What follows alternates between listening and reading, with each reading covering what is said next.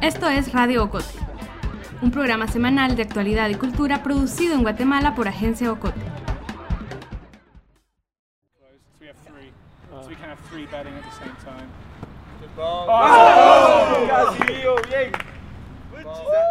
Recién oíste el lanzamiento de Giovanni David Jolón, un deportista de 24 años.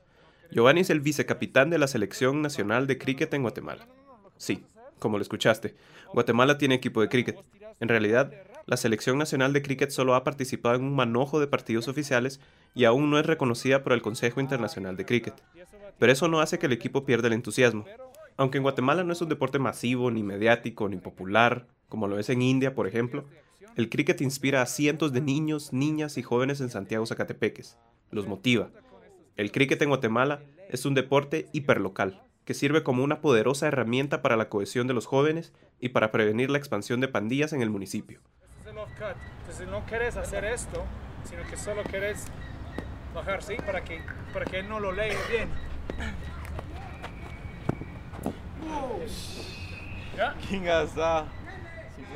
Soy Alejandro García, periodista de Agencia Ocote, y hoy les contaré cómo una familia de misioneros encauzó su vocación en Santiago Zacatepeques, de cómo trajeron el cricket a Guatemala, y cómo este deporte, con casi 500 años de tradición en países de la colonia británica, les brinda un hogar, refugio e inspiración a cientos de niños santiagueros. Igual el movimiento, igual de rápido, solo que con las cosas que haces acá. venimos aquí porque somos misioneros um, y nosotros um, escuchamos la llamada para venir aquí a Guatemala. Entonces venimos como familia, Linda y yo, a mi esposa, yo, mi hijo Luke y mi hija Sophie. Entonces venimos aquí casi 15 años. Él es Russell Humphries. Ross, de 62 años, es misionero cristiano y educador de Oxford, Inglaterra, y nos cuenta por qué él y su familia se mudaron a Guatemala en el 2005. Antes de eso vivían en Gosport, una ciudad al sur de Inglaterra. Antes había un hombre que trabajaba con, uh, que conocíamos este hombre, eh, él trabajaba un poquito tiempo con los, niños de la calle en la, ciudad de Guatemala. Uh, nosotros conocíamos, pero en, dábamos cuenta de los problemas que están aquí, pues, particularmente con los pobres, la violencia y todo. Entonces eh, tuvimos un, corazón, un corazón para este lugar. Ross es un hombre alto, de 1,80, de tez clara. Viste con pantalones deportivos y camiseta polo blanca, que resulta ser la camisola oficial de la Selección Nacional de Cricket de Guatemala hicimos lo que podíamos hacer porque venimos como independientes. Entonces, por ejemplo, cuando vimos unas personas con, uh, con problemas o pasemos pobres, empezamos a dar a estas personas. Empezamos a dar comida o um, amistad, esas cosas para para ayudarlos. Qué gusto. calentar, porfa. Hola, ¿qué tal? Buenos días. Hola, hola. Hola, hola. Buenos días. Llegaste. Ahora escuchas a jóvenes que entrenan con Ross y su hijo Luke. Es sábado. Todos llegan a tiempo, temprano, a las 7 en punto de la mañana, y empiezan a bajar las cosas del carro de Luke. Los bates, las bolas, los protectores y los cascos. Kevin, los puedes llevar a calentar. So that so we have we'll get the older ones filtered through. La cancha está en San Lucas, a un lado de la carretera panamericana. Por eso escuchan el ruido de bocinas y pesados camiones. Cuando escuches aplausos, sabrás que alguien hizo una atrapada espectacular. Cuando oigas carcajadas, es porque alguien lanzó una bola que engañó al bateador para el regocijo de sus contrincantes.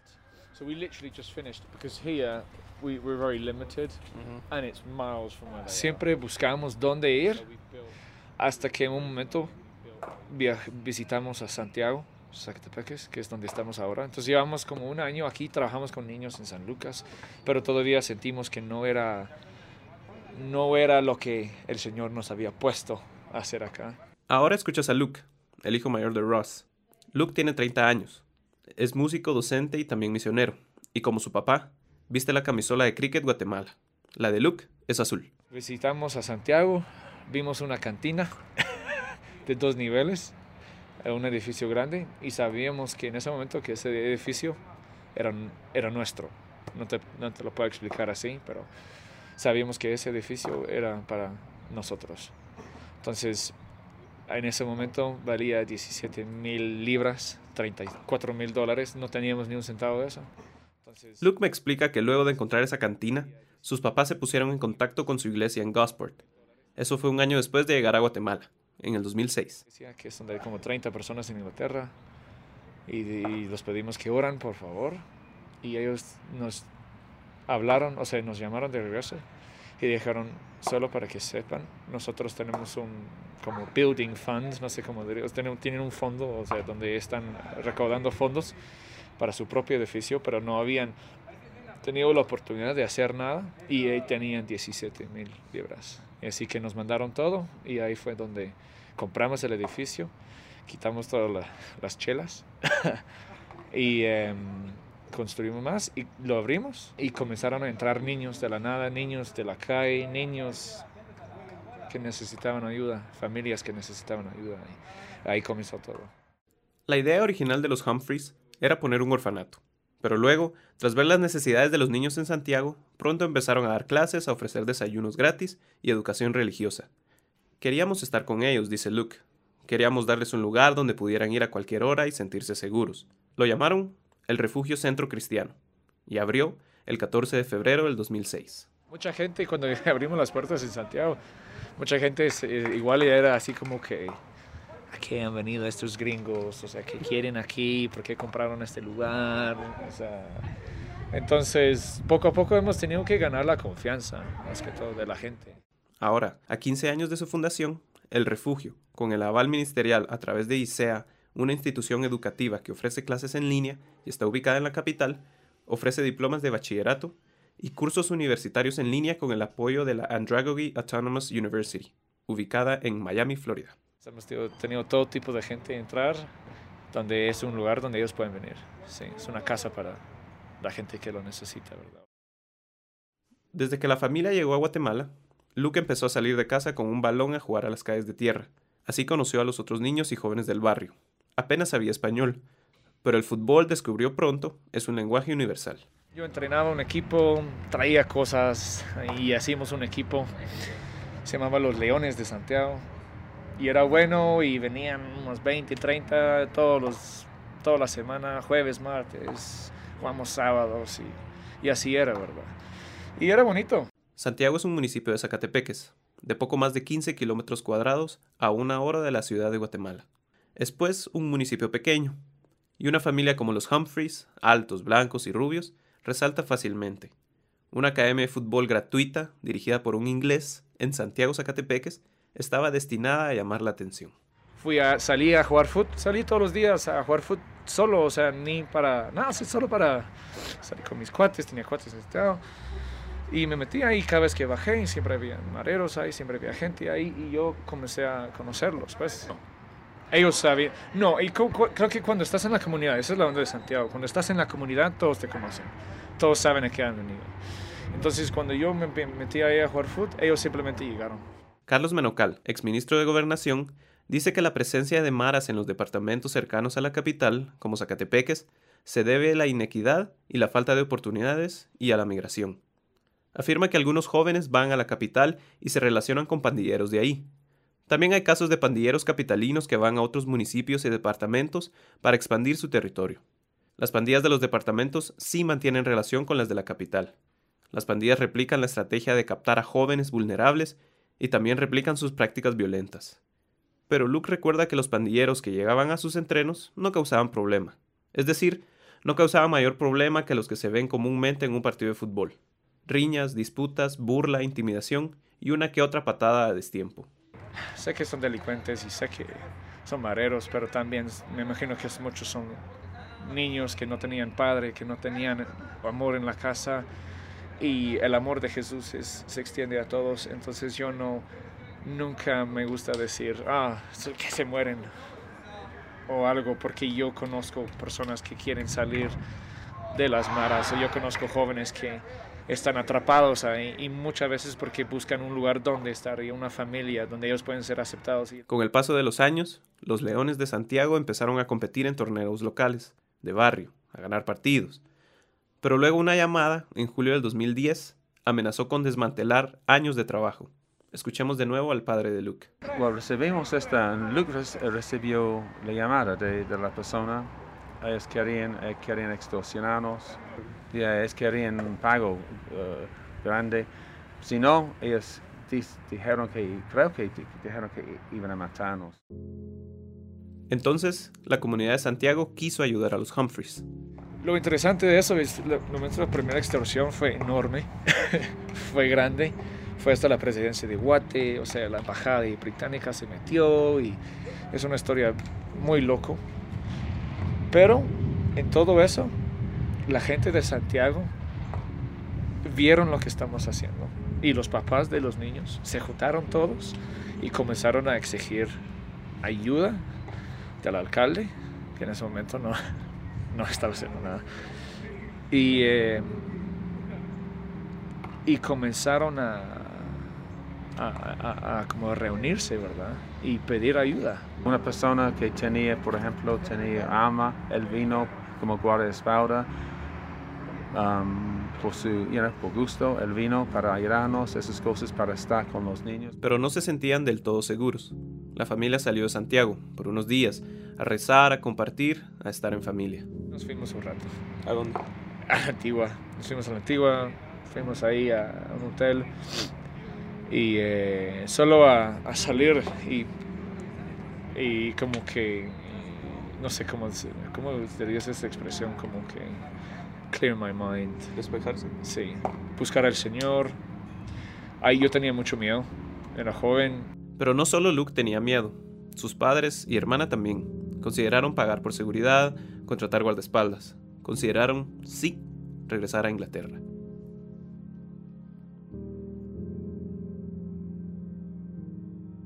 Nos quedamos así juntos una semana ahí y hablamos y oramos todos los días para ver qué sentía cada uno y entonces teníamos que hacer una decisión donde sentíamos todos, va, esta es la decisión correcta, así seguimos. Lo que no queríamos hacer es reaccionar con miedo y tener todos los guardaespaldas, porque no somos nosotros. Pues. Y la familia se quedó. Las amenazas eventualmente pararon, en parte por el apoyo de las familias de la comunidad en parte por el apoyo de las autoridades que los acompañaron cada vez que salían de Santiago, en gran parte, dice Luke, por sus oraciones. También dice que han recibido otras amenazas después de esa. A veces los apoya la policía, pero a veces no. Las familias siempre los defienden, pero sobre todo los Humphreys se escudan en sus oraciones. Pero nunca, jamás, dice que han pagado.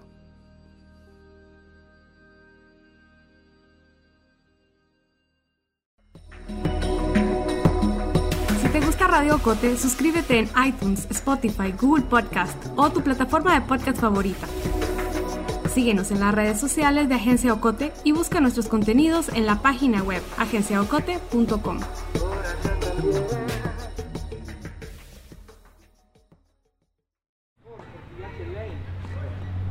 La acción tiene que ser igual, la acción tiene que ser igual, el movimiento igual de rápido. Solo que con las cosas que haces acá, si vos bajas aquí, en lugar de hacer esto, solo, no sé, solo aquí ve, solo moves las, los dedos para que se vaya. Va a ir más lento la bola y lo va a engañar. El cricket es similar al béisbol. Se necesitan dos equipos de 11 jugadores. Uno ataca y el otro defiende. Uno batea y el otro lanza. La cancha es elíptica y tiene un diámetro de entre 130 y 150 metros. Dentro de la elipsis hay un rectángulo, algo así como los jardines y el infield en el béisbol.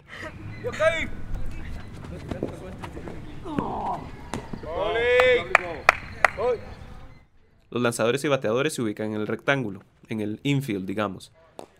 Para jugar se necesita un bate plano, una bola y dos sets de wickets, que son tres varas de madera que se clavan en el suelo. El objetivo del equipo que batea es proteger esos palos, batear y anotar carreras.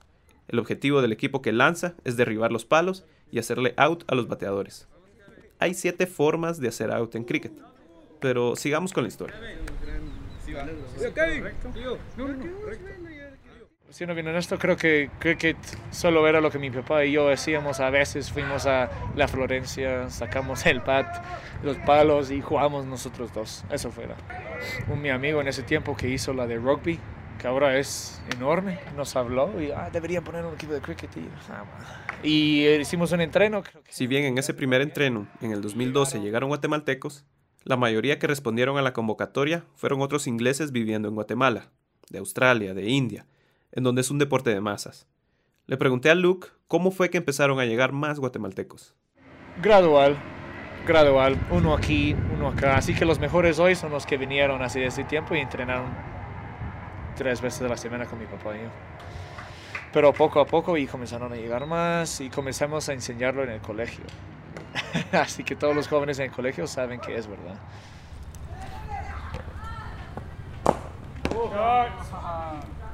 La cabeza, la cabeza.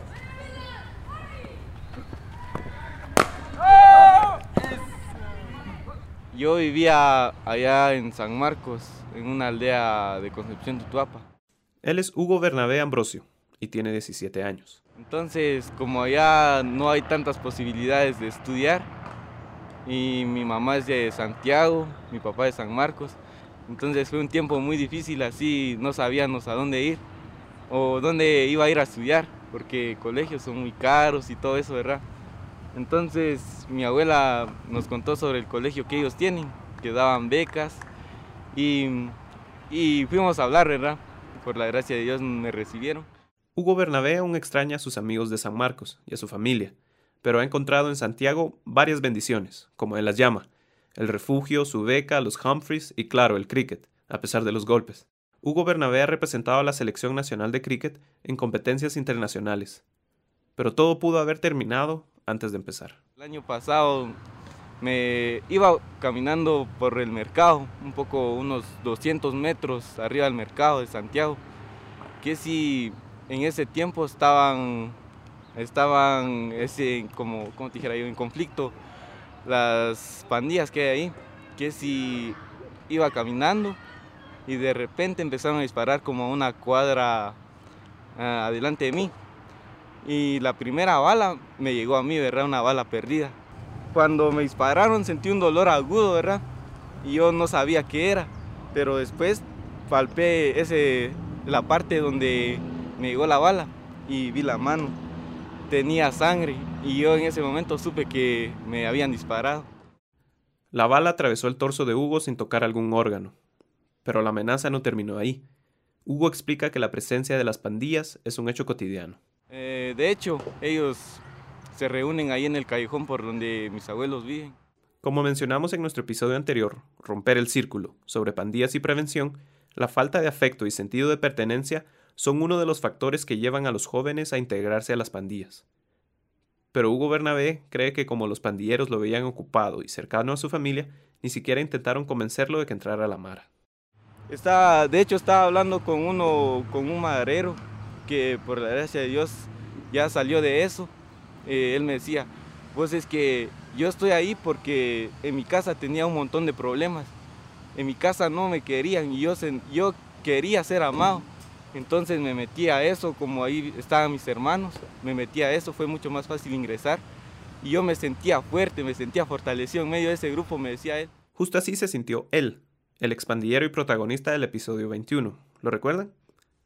y así de fortalecido se sintió también Giovanni, pero por el cricket. Giovanni es el vicecapitán de la selección nacional, quien lanzó una bola al inicio del episodio, y lleva entrenando con Luke y su padre desde el 2012. Giovanni es quien quizás nos puede explicar mejor cómo un entorno seguro y motivador puede proteger a jóvenes de unirse a las pandillas. O dicho de otro modo, de cómo el cricket en Santiago se convirtió en una valiosísima herramienta de prevención. En la primaria lo estudié en la escuela pública de Santiago, ¿verdad? Pero por eh, problemas familiares y problemas económicos, eh, ya no iba a continuar mis estudios, ¿verdad? Su papá es carpintero. Con esa profesión sostenía a su familia y pagaba la educación de seis hijos. Giovanni es el segundo. En el 2007 perdió su empleo y empezó a hacer trabajos de carpintería por su cuenta, pero los ingresos del padre de Giovanni disminuyeron y ya no podía pagar la educación de sus hijos. Giovanni pasó un año sin ir a clases. Tenía 11 años. Yo un día andaba en, las calles haciendo unos trabajos, ¿verdad? Y fue donde, eh, fue cuando Ross y Linda, su esposa, bajaron del carro, ¿verdad? Y los vi bien diferentes. Y ellos se acercaron a hablarme, ¿verdad? Y me preguntaron si yo estudiaba y no, y les conté la situación. Y ellos eh, me invitaron, ¿verdad? A, a que yo pudiera estudiar con ellos y terminar mis estudios, ¿verdad? Y fue ahí donde yo los conocí.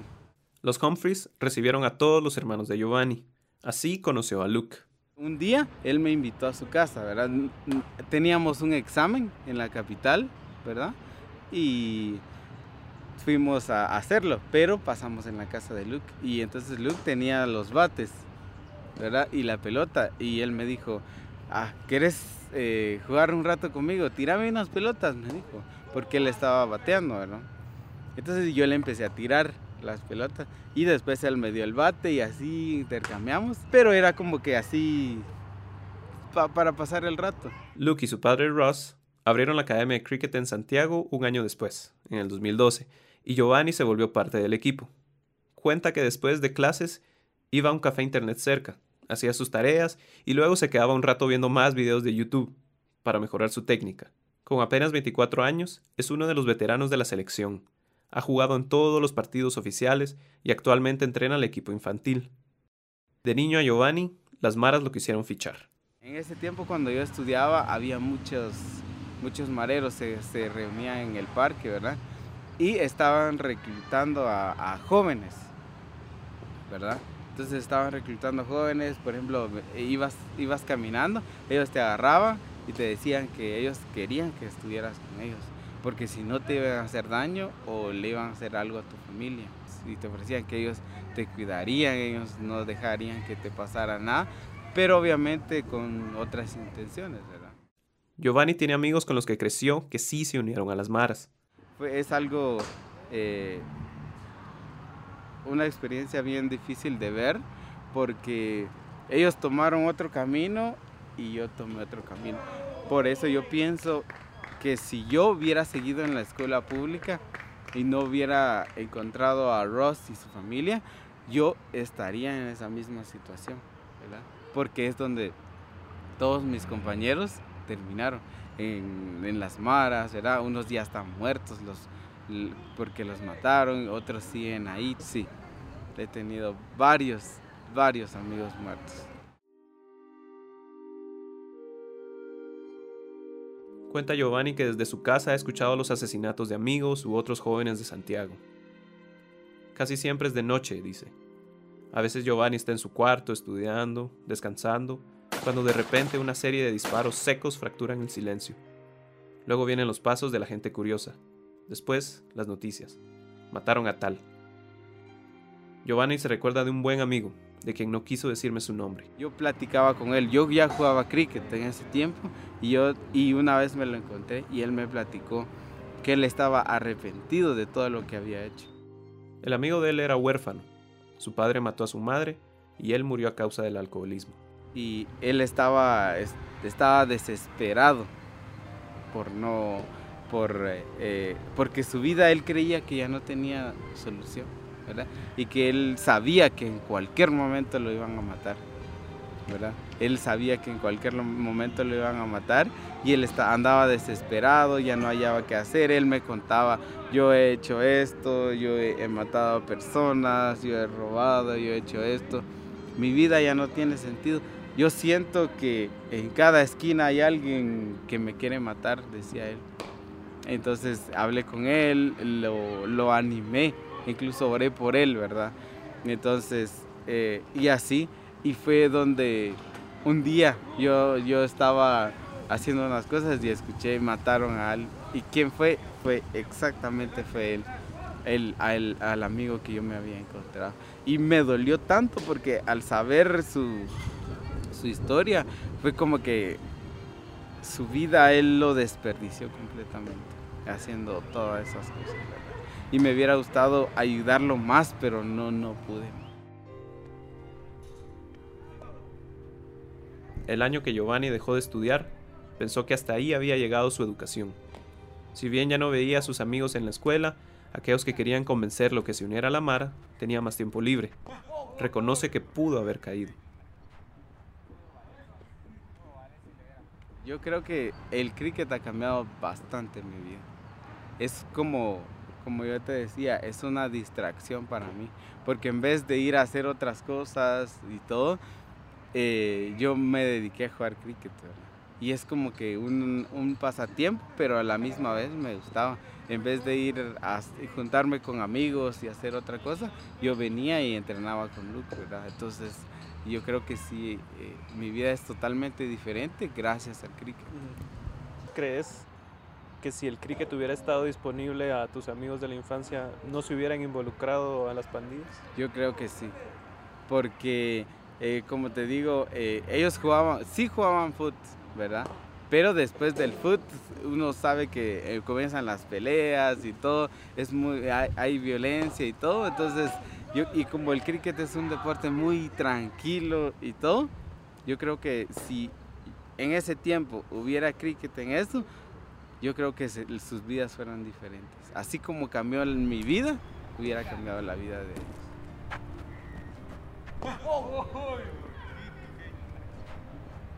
Mi meta es de ver a un montón de gente jugando cricket de Santiago, ¿verdad? Porque todos tenemos eh, capacidades allá en, en, el pueblo de Santiago. Tal vez eh, eh, no hay muchas oportunidades, no hay trabajos ni nada, ¿verdad? Pero las capacidades físicas y todo lo tenemos, ¿verdad?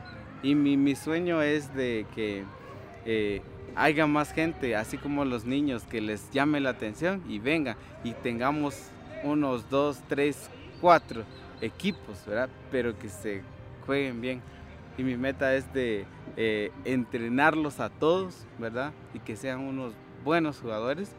Y también, si, si Dios me da la oportunidad, ser un criquetero profesional, porque creo que tengo las capacidades.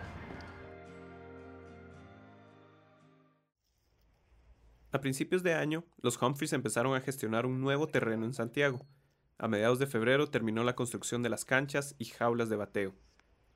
Lo que escuchan detrás de mi voz es el primer entreno en ese nuevo espacio, realizado el viernes 21 de febrero.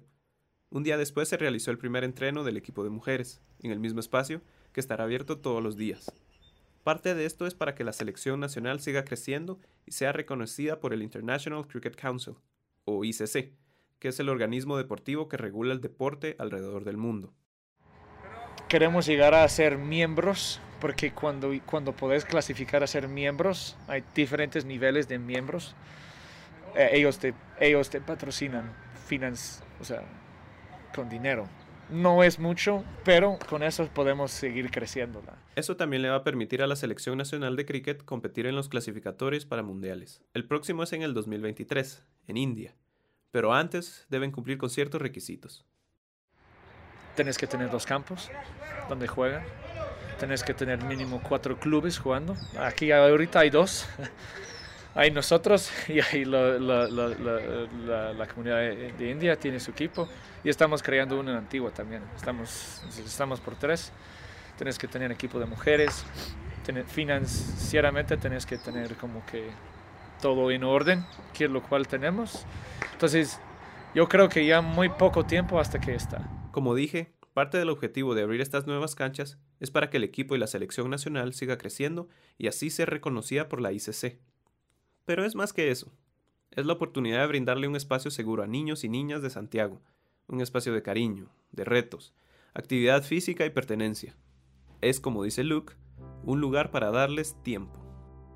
así que no importa si es cricket, o si es fútbol, o si es jugar al ajedrez, si tú estás pasando tiempo con jóvenes que crecen en ese ambiente que tal vez pueden tener esa oportunidad de ir a estar con más, pero si tú estás pasando tiempo real con ellos, no solo una vez cada, cada mes para tener tu foto ahí para Facebook y eso, pero si estás pasando tiempo real, dedicando tu tiempo y vida, porque al fin cuando das tu tiempo, toda la semana estás dando tu vida.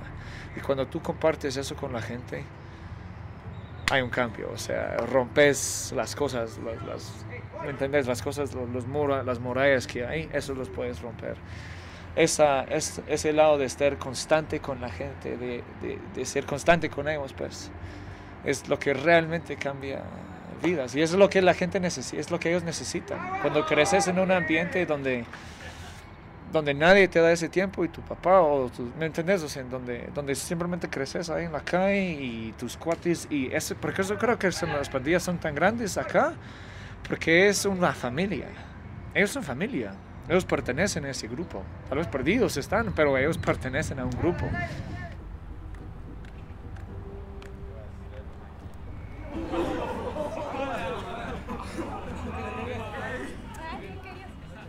El próximo 4 y 5 de abril, Guatemala será la sede de la Eastern Cup, un torneo en el que la selección de Guatemala se enfrentará con su similar de Costa Rica, El Salvador y contra el equipo de la comunidad india en Guatemala.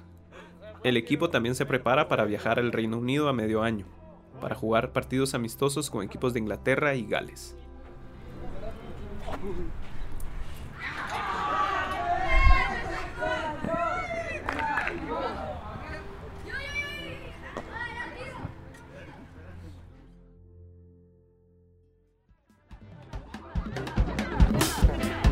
Ha sido todo por hoy. Regresamos con más la próxima semana. Radio Ocote es producido en Guatemala por el equipo de Agencia Ocote, con el apoyo de Seattle International Foundation. Producción sonora, Melissa Rabanales. Coordinación, Alejandro García. Música original, Juan Carlos Barrios. Música adicional, Kevin McLeod.